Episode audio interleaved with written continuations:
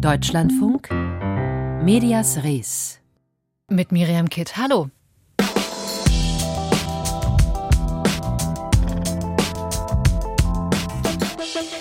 Die Rede, mit der damals Queen Elizabeth I. im 16. Jahrhundert ihren Machtanspruch über das Königreich legitimieren wollte, ging in die Geschichtsbücher ein. Sie habe zwar den kraftlosen Körper einer Frau, aber das Herz und den Magen eines Königs, soll sie damals gesagt haben. Heute, über 400 Jahre später, stellt niemand mehr in Frage, dass eine Königin auch konstitutionell auf dem britischen Thron einen beeindruckenden Job machen kann. Ihre Namensnachfolgerin Queen Elizabeth II. hat in 70 Jahren Amtszeit wohl Historisches geleistet. Heute findet in England öffentlich ihre Beisetzung statt, übertragen von Medien in der ganzen Welt. Das ist natürlich auch Thema bei uns, hier bei Medias Res. Das Staatsbegräbnis der Queen heute ist ein internationales Mega-Ereignis. Fast vier Milliarden Menschen, also die Hälfte der Weltbevölkerung, sollen laut Medienberichten in irgendeiner Form dem Staatsakt beiwohnen. Live, im Internet, vor dem Fernseher oder im Radio. Ob diese ja fast unglaublich wirkende Zahl tatsächlich erreicht wird oder ob es sich dabei doch um eine Überschätzung handelt, das bleibt abzuwarten. Auch viele öffentlich-rechtliche Sender in Deutschland übertragen das Staatsbegräbnis live. In jedem Fall ein Ereignis von einer Reichweite und Größenordnung, wie es die meisten von uns zu ihren Lebzeiten wohl noch nicht erlebt haben. Vor der Sendung konnte ich darüber mit dem Journalisten Christian Wertschulte sprechen und ich habe ihn gefragt, wie diese enorme Begeisterung für die Queen und ihre globale Bedeutung auch in den internationalen Medien zu erklären ist. Also Großbritannien war natürlich bis vor kurzem, also bis weit in die zweite Hälfte des 20. Jahrhunderts, eines der wichtigsten Länder der Welt. Und ähm, da schaut man natürlich so ein bisschen anders drauf als auf ein Land wie Schweden, das ja auch eine Monarchie ist, aber halt nur eine sehr kleine Monarchie und die auch nie so ein weltumspannendes Reich hatte. Dazu kommt, es gibt wirklich rund um die Windsors, also das britische Königshaus, so eine Medienmaschine. Und diese Maschine läuft eigentlich seit Jahrzehnten.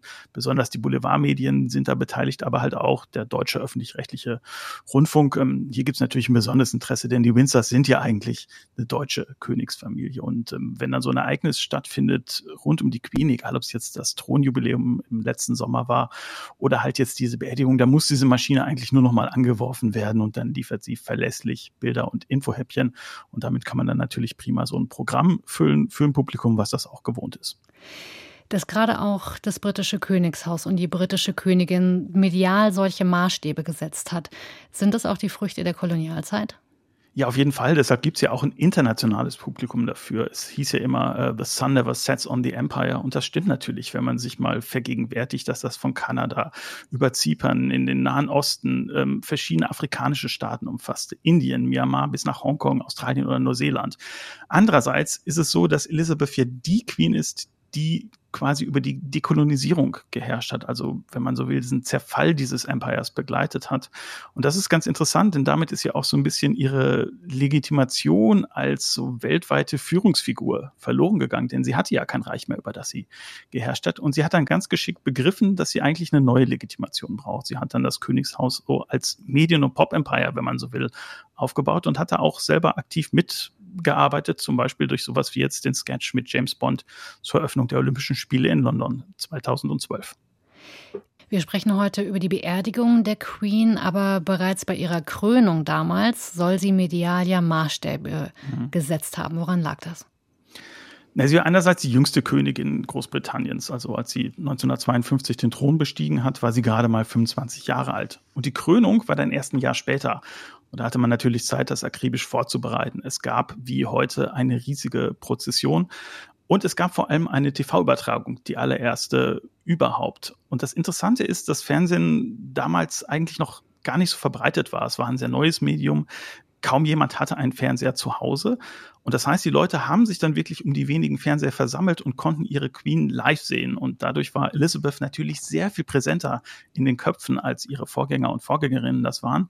Und diese Präsenz durch das Medium Fernsehen, die hat sie dann eigentlich immer wieder für sich genutzt, obwohl sie nie, also wirklich nie ein Interview gegeben hat. Die Queen wird ja als Matriarchin gewürdigt, als starke Persönlichkeit, die mit ihrer Haltung und ihrem Pflichtbewusstsein beeindruckt hat. Mhm. Gleichzeitig haben wir, wenn wir an die Queen denken, zwar ganz viele Bilder im Kopf, aber genau wie eigentlich ihre Stimme klingt, daran kann man sich meistens gar nicht erinnern, weil sie sich eben so wenig öffentlich geäußert hat. Glauben Sie, so jemand würde heute neu gekrönt ähnliche mediale Furore machen können? Passt das noch in unsere Zeit, in eine Zeit von Emanzipation und MeToo-Bewegung? Eine Frau, die Stärke beweist, indem sie, salopp gesagt, öffentlich den Mund hält? Ja, das ist ein bisschen widersprüchlich, denn ähm, Sie sagen es ja gerade schon, wir stellen uns Führungsfiguren oder auch weibliche Führungsfiguren besonders als sprachmächtig vor, als sich einmischend, als Menschen, die auch das bessere Argument auf ihrer Seite haben und das auch wirklich äußern und für ihre Rechte einstehen. Dass das jetzt bei Queen Elizabeth II. nicht so gewesen ist, das hat, glaube ich, verschiedene Gründe. Einerseits gibt es eine Arbeitsteilung zwischen Parlament und Königshaus. Das Staatsoberhaupt, also der oder die Monarchin, die hält sich quasi aus der Alltagspolitik heraus. Und selbst wenn sie eine gute Meinung hätte, würde sie sie nicht äußern. Und das Interessante ist, dass dadurch dieses politische Amt des Staatsoberhauptes vordergründig sehr, sehr unpolitisch wird und dass die Amtsinhaberin aber davon profitiert. Also die Queen zum Beispiel hatte dadurch sehr viel Ruhe, sich um das Familienunternehmen Windsor, ähm, Immobilien- und Ländereienunternehmen zu kümmern. Und dann das Zweite ist, dass eigentlich Königinnen klassisch über Bilder herrschen, also über Statuen, über Porträts, egal ob die jetzt gemalt sind oder fotografiert, und natürlich auch über Fernseh, Bilder, wo man ja auch nicht unbedingt sprechen muss, sondern man hat Präsenz einfach dadurch, dass man gezeigt wird. Und ich finde, Queen Elizabeth II hat eigentlich gerade Letzteres beherrscht. Also das sieht man in ihren Ansprachen, das sieht man ähm, in ihren Auftritten, zum Beispiel mit Paddington. Und das hat dann auch zu so einer, naja, zu so einer Bilddeutung geführt. Also die Leute fragen sich, was hat sie an? Was bedeutet das, dass sie die und die Tasche trägt und so weiter? Und das produziert so eine gewisse Aura. Die Queen steht über den Dingen. Der Journalist Christian Wertschulte über die Königin des Fernsehzeitalters Elisabeth II. und wie sie die Medien geprägt hat. Nach den Nachrichten direkt im Anschluss an unsere Sendung hören Sie bei uns im Programm ein Deutschlandfunk aktuell zum Staatsbegräbnis der Queen. Hier fünf Minuten nach vier im Deutschlandfunk. Eine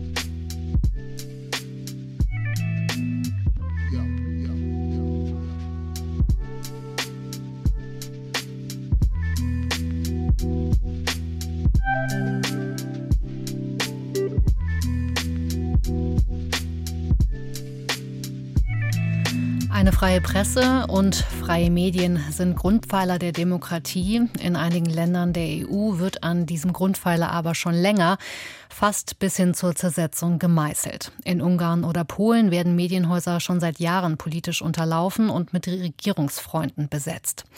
Bislang hatte die EU dagegen wenig in der Hand. Mit dem neuen Medienfreiheitsgesetz soll sich das ändern.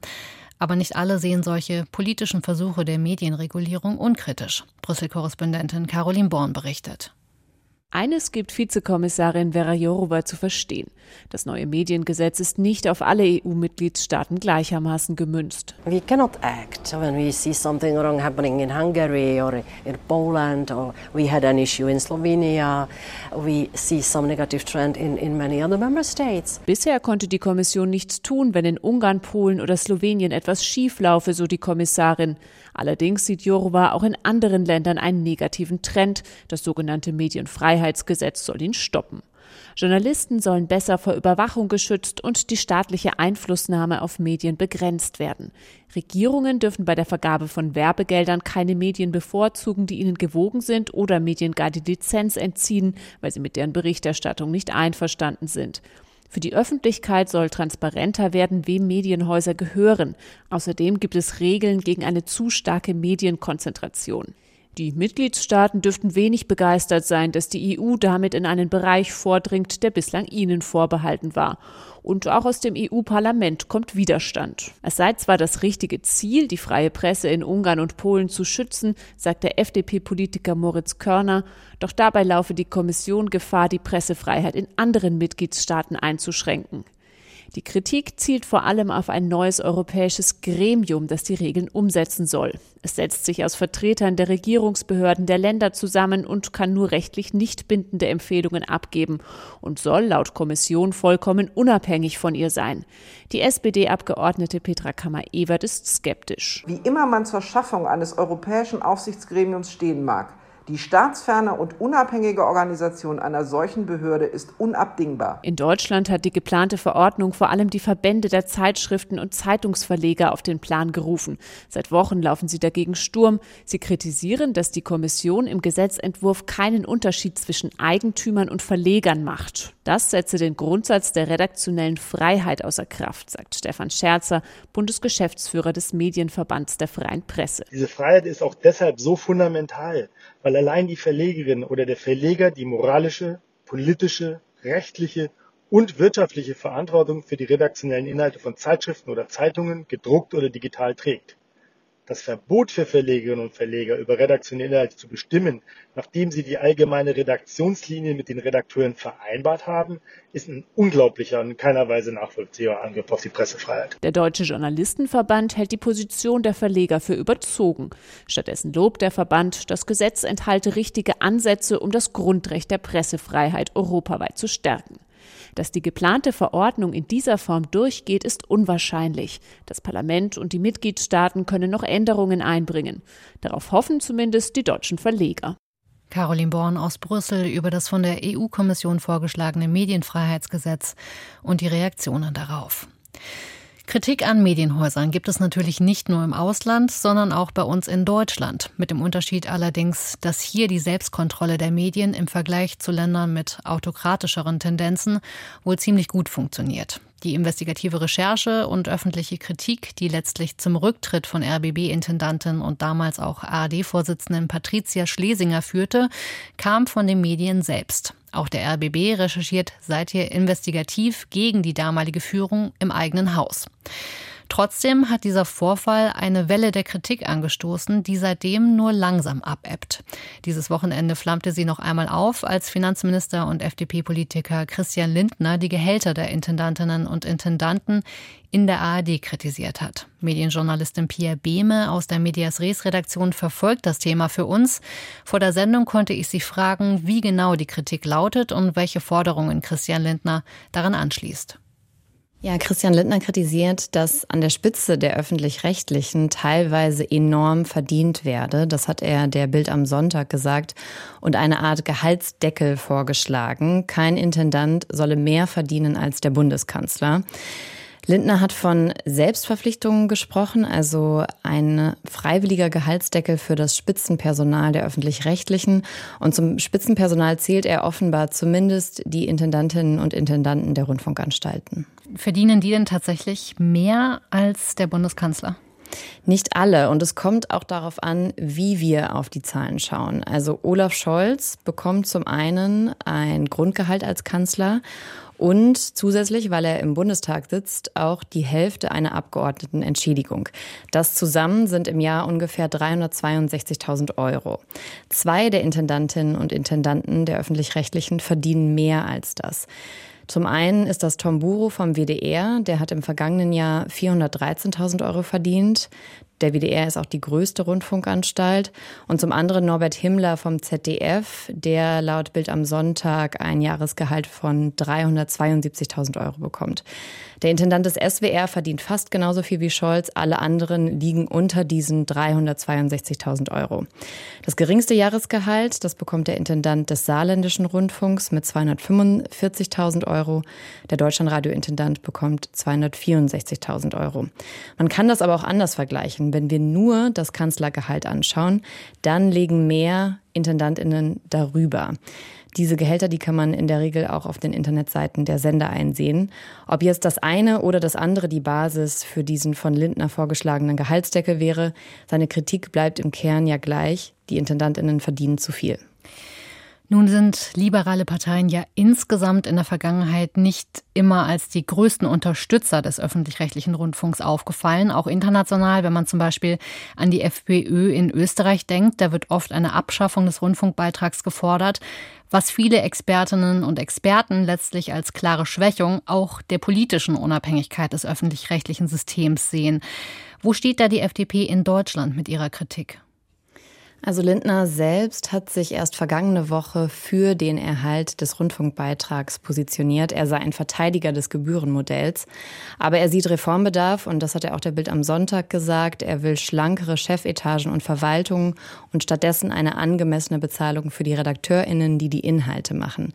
Das ist auch die Parteilinie der FDP. Im Wahlprogramm von 2021 ist zum Beispiel die Rede von einem moderneren und schlankeren öffentlich-rechtlichen Rundfunk, der sich in erster Linie auf Nachrichten, Kultur, politische Bildung und so weiter konzentrieren soll. Und so soll auch der Rundfunkbeitrag abgesenkt werden. Außerdem will die FDP Fernseh- und Hörfunksender reduzieren. Zum Beispiel hat der Berliner FDP-Fraktionsvorsitzende Sebastian Schaja als Reaktion auf die Schlesinger-Affäre beim RBB vorgeschlagen, ARD, ZDF und das Deutschlandradio zusammenzulegen. Gerade laufen bei den öffentlich-rechtlichen Sendern auch Tarifverhandlungen. Wie wirkt sich die Debatte um Reform und Gehälter denn darauf aus? Ja, das ist eine besondere Situation, in der diese Tarifverhandlungen jetzt stattfinden.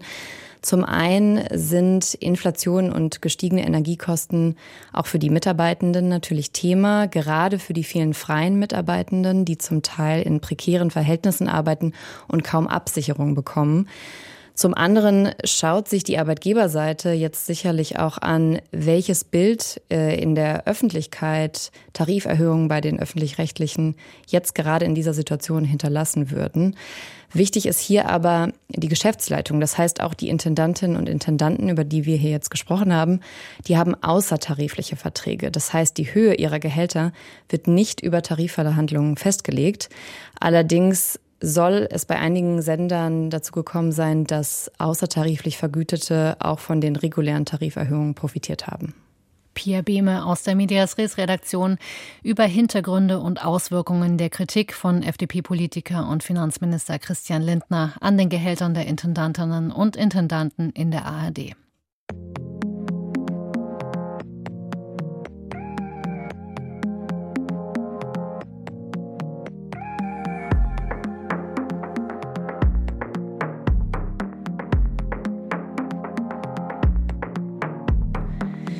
Vier Jahre ist es her, dass im thüringischen Fretterode zwei Fotojournalisten von Rechtsextremisten verfolgt, überfallen und schwer verletzt worden sein sollen. Mehr als drei Jahre hatte es gedauert, bis es im September deswegen zum Prozess kam. Das Urteil erfolgte am Donnerstag und wird unter anderem von der Deutschen Journalistenunion als zu milde und als fatales Signal bezeichnet. Die Staatsanwaltschaft in Mühlhausen will Revision einlegen. Unser Landeskorrespondent Henry Bernhard erklärt warum. Die Göttinger Antifa hat einen Infostand vor dem Landgericht in Mühlhausen aufgebaut, auch um die beiden Fotojournalisten zu unterstützen, die bei dem Überfall im Jahr 2018 schwer verletzt wurden. Einer von ihnen rang lange um Fassung. Bei der Urteilsbegründung habe ich den Saal verlassen, weil ich es nicht ausgehalten habe, was mir in der Urteilsbegründung vorgeworfen worden ist. Erklärte derjenige, der damals eine Schnittwunde am Oberschenkel erlitt, die abstrakt lebensgefährlich war, wie die Vorsitzende Richterin in ihrer Urteilsbegründung erläuterte. Dass ich quasi kein Journalist wäre, wenn ich nicht alles auf Bilder festhalten würde. Und ich finde es ein skandalöses Urteil. Das ist ein fatales Signal an journalistische Kollegen, die auch immer wieder angegriffen werden, dass Angriffe auf die Presse aus neonazistischer Szene so milde, unglaublich milde geurteilt wird. Einer der Täter wurde vom Landgericht Mühlhausen zu einer Freiheitsstrafe von einem Jahr auf Bewährung verurteilt. Der andere zu einer Jugendstrafe von 200 Arbeitsstunden, beide wegen schwerer Körperverletzung. Der zweite Journalist, der ebenfalls nicht mit Namen genannt werden möchte, hatte durch einen Schlag mit einem schweren Schraubenschlüssel einen Schädelbruch erlitten. Die vergleichsweise milden Urteile begründete die Vorsitzende Richterin damit, dass die Tat schon vier Jahre her sei, dass die Täter von den Medien vorverurteilt worden seien, dass sie geständig gewesen und nicht vorbestraft seien. Wenn die Täter gewusst hätten, dass ihre Opfer Journalisten seien, hätten sie mit härteren Strafen rechnen müssen. Das sei ihnen aber nicht nachzuweisen gewesen. Dagegen protestiert Sven Adam, der Anwalt einer der Journalisten, die als Nebenkläger im Prozess auftraten, direkt nach dem Urteil. Dieses Urteil ist entsetzlich. Wir sind entsetzt angesichts einer Entscheidung, die nach unserem Dafürhalten eine Gewalttat verharmlost und eine durch die Neonazis in Fretterode gewollte No-Go-Area jedenfalls nicht als solche sanktioniert. Ich als Journalist würde in Kenntnis eines solchen Urteils nicht den Mut aufbringen, nach Fetterode zu fahren und dort zu recherchieren. Und ich habe großen Respekt vor all jenen, die das immer noch tun werden, weil es erforderlich ist in unserer Gesellschaft. In Fretterode liegt das Grundstück des NPD-Aktivisten Thorsten Heise, das die Journalisten beobachtet hatten. Heise ist mehrfach vorbestraft wegen schwerer Körperverletzung, Landfriedensbruch, Nötigung und Volksverhetzung. Einer der nun verurteilten Täter ist sein Sohn. Thorsten Heise hatte schon vor Jahren öffentlich erklärt. So weiß ich doch aber heute, glaube ich, ganz genau, dass also auch ein, eins unserer Hauptfeindbilder diese Journalie sein muss. Wir sind blank Antifaschisten mit einem Presseausweis. Die Richterin führte noch vor ihrer Urteilsbegründung aus, dass Heises Grundstück, auf dem sich übrigens auch ein Denkmal für die Waffen-SS befindet, durch Linksextreme gefährdet sei und nicht andersrum. Auch die Anwälte der beiden Rechtsextremisten hatten argumentiert, dass die beiden Überfallenen keine Journalisten seien. Deutschlandweit protestierten Politiker und Journalistenverbände vehement gegen das Urteil, das Journalisten schutzlos Rechtsextremen ausliefere. Die Abgeordnete der Linken im Thüringer Landtag, Katharina König-Preuß, sagte, Die beiden Journalisten hätten tot sein können. Das hat ein medizinisches Gutachten festgestellt, das einfach unfassbar und ja, aus meiner Sicht bestätigt es das, was Esther Becerrano gesagt hat. Man kann sich auf diesen Staat im Kampf gegen Nazis nicht verlassen. Und das ist ein Signal aus Thüringen, aus einem rot, rot-grün regierten Thüringen. Die Opfer des Überfalls als Nebenkläger erwägen, in Revision zu gehen. Die Staatsanwaltschaft ist diesen Schritt bereits am Freitag, dem Tag nach dem Urteil, gegangen. Staatsanwalt Benedikt Ballhausen will einerseits den angeklagten Raub einer Kamera gewürdigt sehen, und das andere ist eben natürlich auch diese politische Motivation des Angriffs. Das haben wir in unserem Plädoyer ja auch eben entsprechend ausgeführt, dass wir nicht von einem gewöhnlichen Raubüberfall ausgehen hier in dem Fall, sondern von einem politisch äh, motivierten Raubüberfall. Der entsprechend schwerer bestraft werden könnte. Landeskorrespondent Henry Bernhard über das Urteil zum rechtsextremen Angriff auf Journalistinnen oder Journalisten im Fretterode-Prozess und die Kritik daran. Medias Res. Die Schlagzeile von morgen. Ja, mein Name ist Patrick Stroll von den Nordbayerischen Nachrichten in Vorheim. Und unsere Schlagzeile morgen hat mit Strengstoff zu tun, denn unser Kolumnist Rainer Streng, Schauspieler, Regisseur, und das seit 30 Jahren, bekommt den Kulturpreis unserer Stadt Vorheim in Oberfranken. Und er ist auch über die Grenzen Vorheims bekannt, denn dank seines Engagements seit über 30 Jahren gibt es auch Schauspieler, die bundesweit über den TV-Bildschirm flattern. Und dazu gehört beispielsweise der Schauspieler, der den Hausmeister bei den Rosenheim-Cops einer Serie im ZDF verkörpert. Also in dem Sinne kleine Schlagzeile für eine kleine Zeitung, aber mit großer Wirkung.